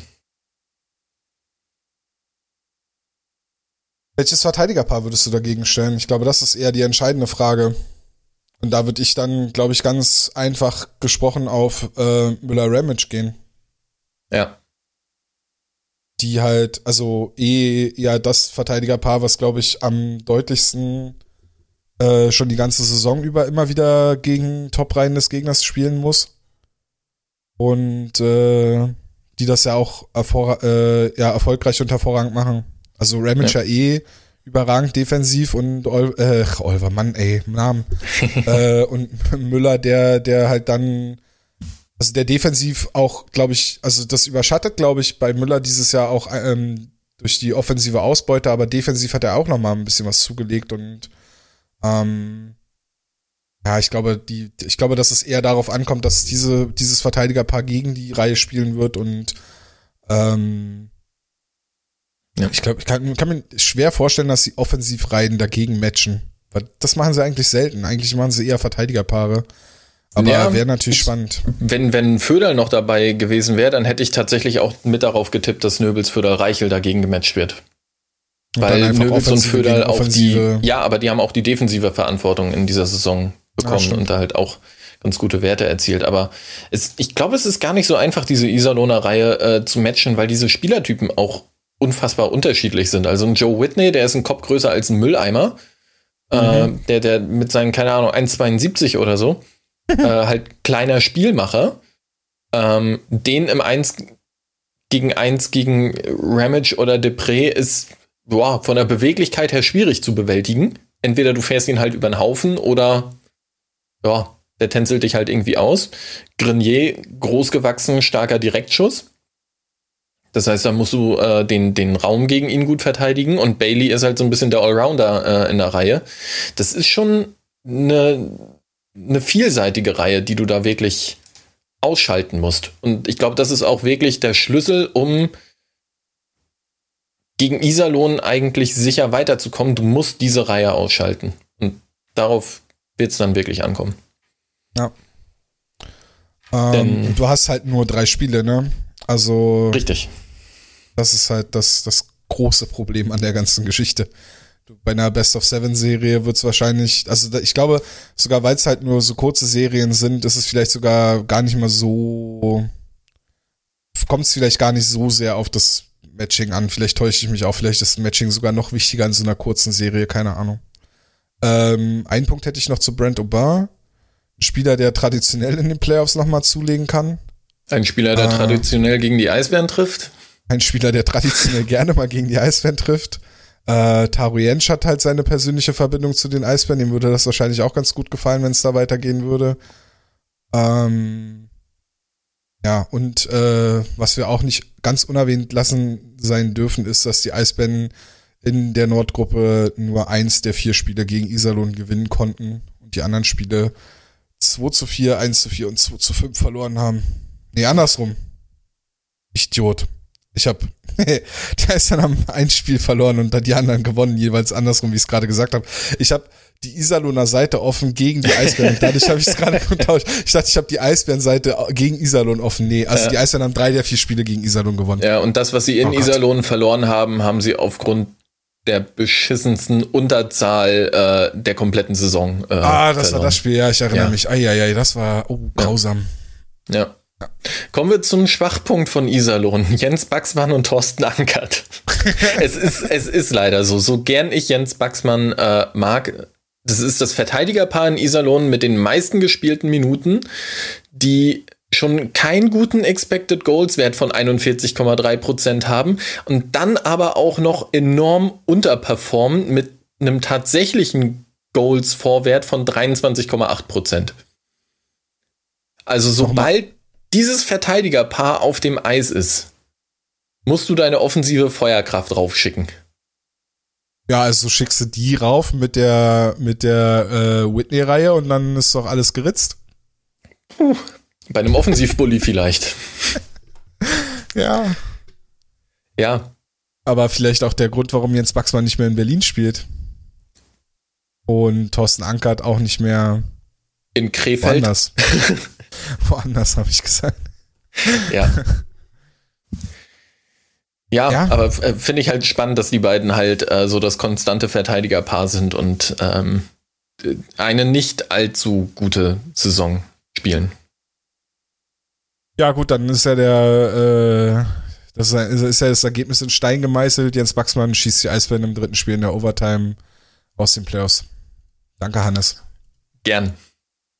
Wir wissen, dass Baxi ein Playoff-Monster sein kann. Abs absolut. Grüße absolut. an die Hamburg Freezers an der Stelle. ja, schwierig. Hm. Ähm, sind ja jetzt alle in Berlin. Ähm, Dann kommen die Grüße ja sogar an. Moin. Schöne Grüße an die Geschäftsstelle der Eisbären. Wir hören ja sogar ein paar zu. Also wirklich schöne Grüße. Äh, haben wir noch was zu Iserlohn? Ich habe nichts zu Iserlohn. Oh, soll ich noch zu meinem äh, Rant ausholen gegen das Iserlohner Tracking? Oder soll ich es lassen? Du magst. Boah. Also, werte Zuhörerinnen und Zuhörer. Andi Jenecke, Torhüter der Iserlohn Roosters. Und jetzt kommen wir wieder zurück auf unsere Goal Saved Above Average äh, ist in dieser Statistik auf der, äh, in der Liga auf Platz 2. Das heißt, er ist der Torhüter, der gemessen an der durchschnittlichen Fangquote die meisten Gegentore verhindert hat. Wenden wir darauf jetzt unseren Expected Goals Wert an, liegt er aber bei minus 1,5. Das heißt, Wie er hat sogar mehr sein? Tore reingelassen, als er eigentlich hätte reinlassen sollen. Liebe Iserlohn Roosters, Ihr habt ein gutes Social Media Team. Das ist, macht Spaß. Nein. Da, ach komm. Ich bin also, dagegen. Also zumindest ein bisschen Humor. Das, das ist schon mal. Nein. Ich finde, das ist ein Fortschritt für die DL, dass da zumindest Nein. ein bisschen. Pers Ach komm. Wenn die so verstörten Menschen wie mir antworten auf Tweets, dann ist aber schief gelaufen. Nein, ich, ja. Äh, ja ich habe den Drang, unter jeden Tweet äh, okay Boomer drunter zu schreiben. Tut mir leid. Ich finde es halt einfach schön, dass da eine persönliche Note mit drin ist im Vergleich ja, zu anderen DEL äh, Social Media Accounts, äh, die halt. Okay, dem stimme ich zu, aber ich finde es trotzdem ja. eher cringe als, als cool. Ja. Worauf ich eigentlich hinaus wollte, wer auch immer bei euch in Iserlohn verantwortlich ist, bei den Heimspielen die Schüsse zu tracken. Es ist unwahrscheinlich, dass in fast jedem Spiel 75% der Schüsse von der blauen Linie kommen, vor allem wenn diese Schüsse von den Bully-Punkten abgegeben werden. Und ja, es gibt auch einen Bereich zwischen blauer Linie und Inner Slot. Ich weiß nicht, welche Software ihr für die äh, für das äh, Tracking verwendet. Ich weiß nicht, ob da vielleicht einfach jemand mit einem Tablet nicht umgehen kann. Aber auf jeden Fall ähm, Grüße an euch. Euer Schusstracking ist das schlechteste der Liga. Und ich weiß, das machen in, an allen DEL-Standorten machen das die Leute ehrenamtlich und dass wir überhaupt diese Daten zur Verfügung haben, ist schon mal im Vergleich zu den letzten Jahren ein Riesenfortschritt. Aber ich hätte schon gern Daten, mit denen man arbeiten kann. Und in Iserlohn ist das nicht der Fall. Ich glaube, das Ding ist einfach, dass ähm, Iserlohn zu Hause enorm stark verteidigt und einfach keine Schüsse jenseits der blauen Linie zulässt. Oder nur Schüsse an der blauen Linie zulässt. Ja. Ich glaube, das ist das Ding. Das wird ähm, sein. Aber das gibt's, mir, mir fiel gerade ein, während du das erzählt hast, das gibt's aber in der NHL auch, und zwar betrifft's da eher Checks da ist seit Jahren so, dass Checks bei den New York Islanders anders gewertet werden als bei an anderen NHL. Ja, aber das, das ist ja wirklich was Subjektives. Die Schussposition ist ja nicht subjektiv. Vielleicht schon. Oh. Iserlohn schon. Ja. Vielleicht ist es ja. ja deren Maskottchen, was es trackt. Das kann halt vielleicht dann nicht so gut, nicht so gut durchgucken. Sehen, mit dem Schnabel immer aufs Tablet. ähm, wollen wir, nee, Tipps geben wir nicht, aber ich hasse so Nein. Tipps abgeben für so eine Serie. Dann müssen wir uns ja hinterher rechtfertigen, warum wir auch noch falsch lagen. Ja. Wir reden lieber äh, immer hinterher darüber, warum was nicht funktioniert hat oder was dann gut war. Genau, gut, dass du es ansprichst. Und zwar ähm, ist der Plan, dass wir nach jedem Spiel der Playoffs einen kurzen Wechsel aufnehmen und dann auch dem Namen kurzer Wechsel wieder mehr gerecht werden als jetzt. Jetzt sind wir ja auch schon wieder bei fast anderthalb Stunden. Aber äh, ja, wir wollen jedes Spiel dann kurz äh, hier besprechen und dann ähm, quasi euch damit auf den Laufenden halten.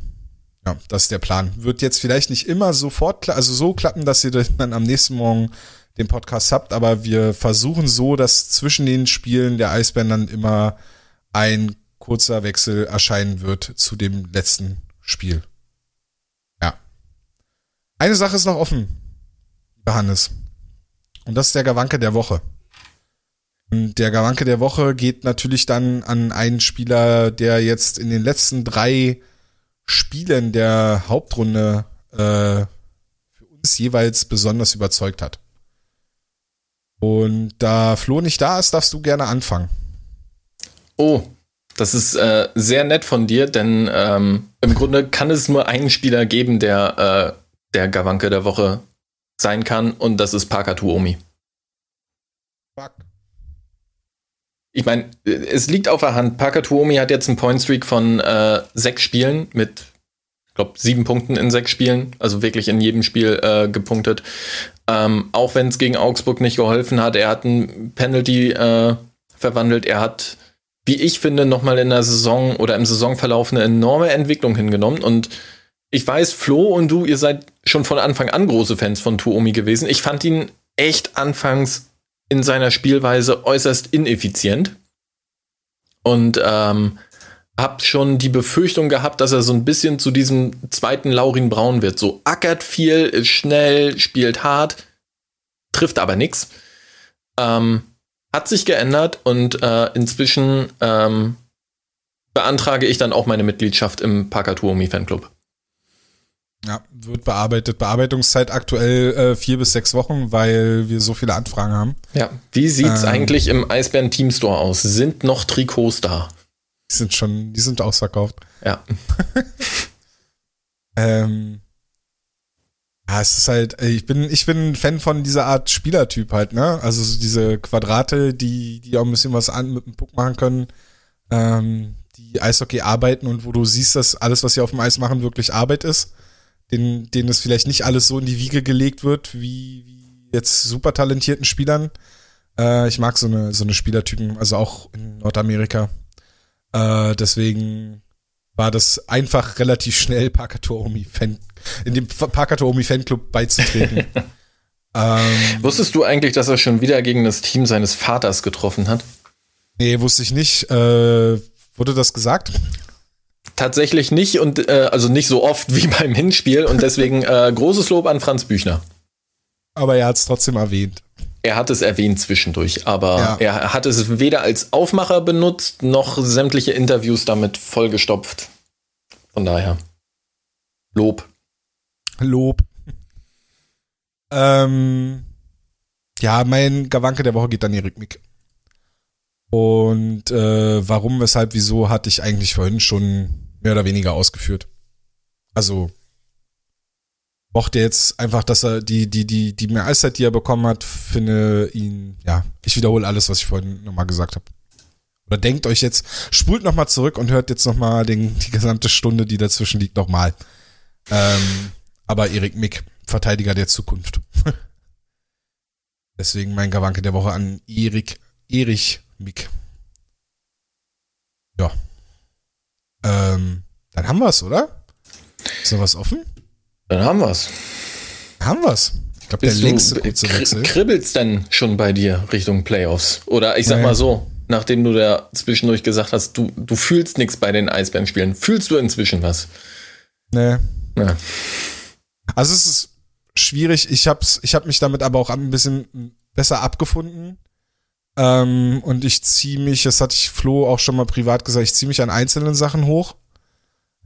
Also ähm, merkt man kaum. ähm, also es ist dann eher so, dass ich, dass ich dann, dass ich so Sachen wie Parker Tuomi, äh, die Spielweise von ihm halt dann abfeier, dass ich mich darüber freue, dass Jonas Müller halt jetzt einfach seine Offensive gefunden hat, nachdem er ja echt so, also gerade letztes Jahr war ja übel, dass er da, ich glaube letztes Jahr gar kein Tor geschossen hat und dann äh, ja. aber halt auch, also man sieht ja, dass das Potenzial für ihn da ist, ne? Ähm, und schon seit Anfang an habe ich war ich halt immer so der Meinung, dass Jonas Müller ein absoluter starker Offensivverteidiger hätte werden können, der sich jetzt halt eher in die andere Richtung entwickelt hat, aber trotzdem ein absoluter Topverteidiger in der DL ist, ähm, der einen guten Partner an der Seite hat, jetzt mit, mit John Ramage, aber der vorher, also der vorher neben jedem anderen im Team hätte spielen können oder gespielt hat schon. An so Sachen ziehe ich mich dann hoch an Lukas Reichel, der halt immer wieder Aktionen bringt, wo ich, wo ich staune tatsächlich, wo ich mir denke, krass, es kann nicht sein, dass, dass der 18 ist. Ähm, ich glaube, er hat in einem Spiel einen Rebound mit dem Rücken zum Tor durch seine eigenen Beine genommen. Ja. Also das, so das sind halt solche Aktionen, wo ich auch denke, huh.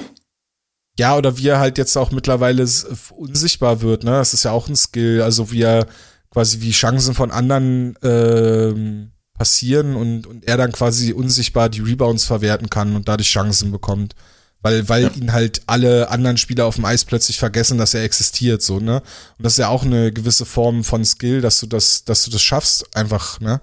Bei, bei dem Können darfst du ja einfach eigentlich nicht unsichtbar werden für den Gegner. Die müssen dich ja irgendwie immer auf dem Schirm haben und er schafft es halt trotzdem.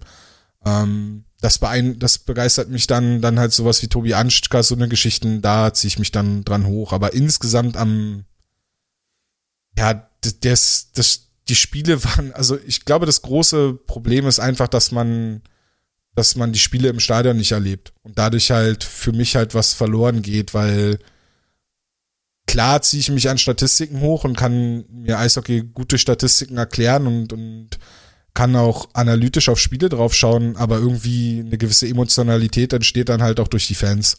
Und durch das, was man im Stadion erlebt und was da passiert und durch Unterhaltungen, die man dann nach dem Spiel im um oder im Umlauf in den Pausen und so hat mit Leuten, die man jetzt halt einfach nicht sieht, die man auf Twitter mal liest oder so, mit denen man sich vielleicht mal eine Nachricht schreibt, so. Aber ja. das existiert halt gerade nicht und dadurch kann ich mich dann schwer mitreißen lassen.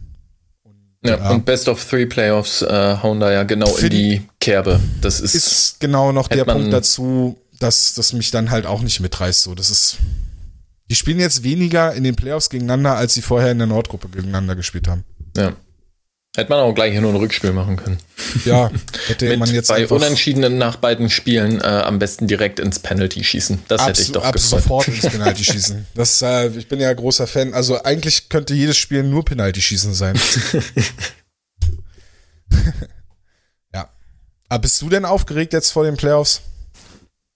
Nee, äh, also bei mir ist es tatsächlich dieses Best of Three Format, was, ja. was mir dann einfach nicht liegt, weil äh, die Playoffs, es macht halt aus, dass du auch mal zumindest die Möglichkeit hast, vielleicht ein, ein 3-1 noch über die Serie auszugleichen. Und dass du nach zwei verlorenen ersten Spielen nochmal zurückkommst. Und äh, deswegen gehen mir auch die Pre-Playoffs zum Beispiel immer auf den Geist, weil das, das ist halt nicht Sinn und Zweck der Playoffs, dass du halt wirklich diese vielen Spiele gegen dasselbe Team innerhalb von kurzer Zeit hast. Und gerade ähm, aus taktischer Sicht habe ich es eigentlich immer gern gesehen, wie sich die Teams dann jeweils immer aufeinander einstellen.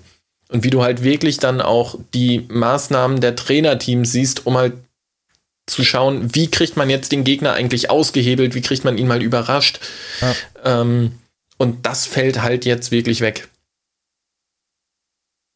Ja, also gerade auch die angesprochene Nummer jetzt bei Iserlohn, ne? Wenn die die erste Reihe von denen jetzt im ersten Spiel halt wirklich absolut dominiert und die Eisbänder untergehen und das Duell nur wegen dieser Reihe verlieren, dann könnte man in der Best of Seven Serie schon davon ausgehen, dass man dann vielleicht eine Entwicklung sieht und eine Reaktion der Eisbären. So wird Spiel 2 eigentlich quasi ein Abziehbild von Spiel 1 sein mit der Hoffnung, dass der Ausgang ein anderer ist.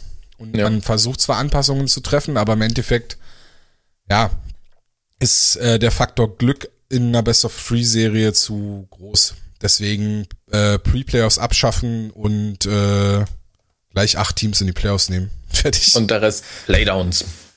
Ja, von mir aus Playdowns oder ach, von mir aus auch einfach alle in den Sommer und der letzte steigt ab. Fertig.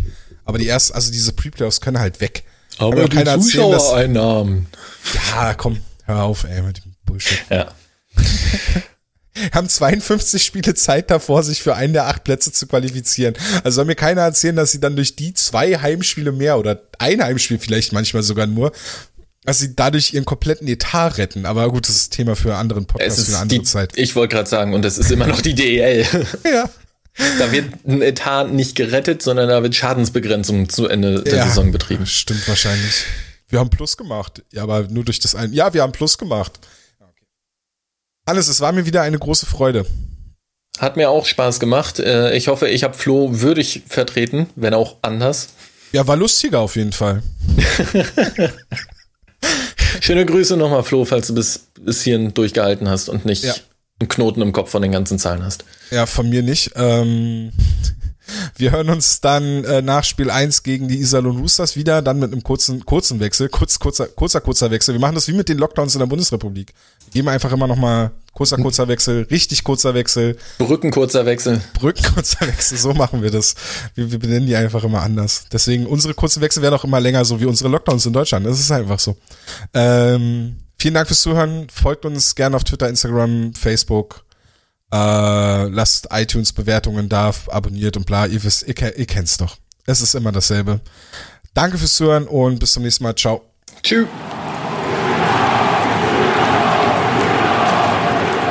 Hauptstadt Eishockey, der Blog, die, die machen gute Sachen. Sind gut. Jetzt ist mir in der Nachbearbeitung auch noch aufgefallen, dass wir den Gawank der Woche von äh, Flo vergessen haben, den er uns Gott sei Dank per äh, Sprachnachricht zugeschickt hat. Deshalb jetzt ähm, hier nochmal der Kamanke der Woche von Flo zu den letzten drei Spielen der Eisbären und äh, ja, dann nochmal an der Stelle nochmal danke fürs Zuhören. Äh, und dann habt ihr jetzt hier nochmal eine Dosis Flo und äh, ja, bis zum nächsten Mal. Ciao. Ja, erstmal Grüße vom Strand hier in Dubai. Ähm, ich sehe bzw. höre jetzt nicht wenn ihr als Gawanke der Woche gepickt habt. Äh, ich nehme mir aber Corby Geibel raus. Ähm, hat seine ersten zwei DEL-Spiele gemacht. Einmal gegen Mannheim, das erste zu Hause, das zweite auswärts gegen Augsburg. Ähm, hat mir in beiden Spielen sehr gut gefallen. Du hast nicht gesehen, dass er Schiss hatte, dass er irgendwie nervös war, was er ja dann in den Interviews nach den Spielen und vor allem nach dem ersten Spiel halt zugegeben hat, was er okay und nachvollziehbar ist. Ähm, ich fand ihn trotzdem sehr gut auf dem Eis, gute Zweikämpfe abgeliefert. Also du hast nicht gesehen, dass er irgendwie Schiss hatte oder sonst was, sondern ist da reingegangen und hat seinen Job gemacht. Von daher also echt Chapeau für, für die Jahre, die er gerade mal ist, was er gerade mal 18 oder 19 an der Zahl sind. ähm, da so mit so einem Selbstbewusstsein reinzugehen, echt nicht schlecht. Äh, und ja, und dadurch sicherlich einer, der für die Zukunft nicht uninteressant ist und den wir dann dadurch hoffentlich noch öfter in der DEL sehen.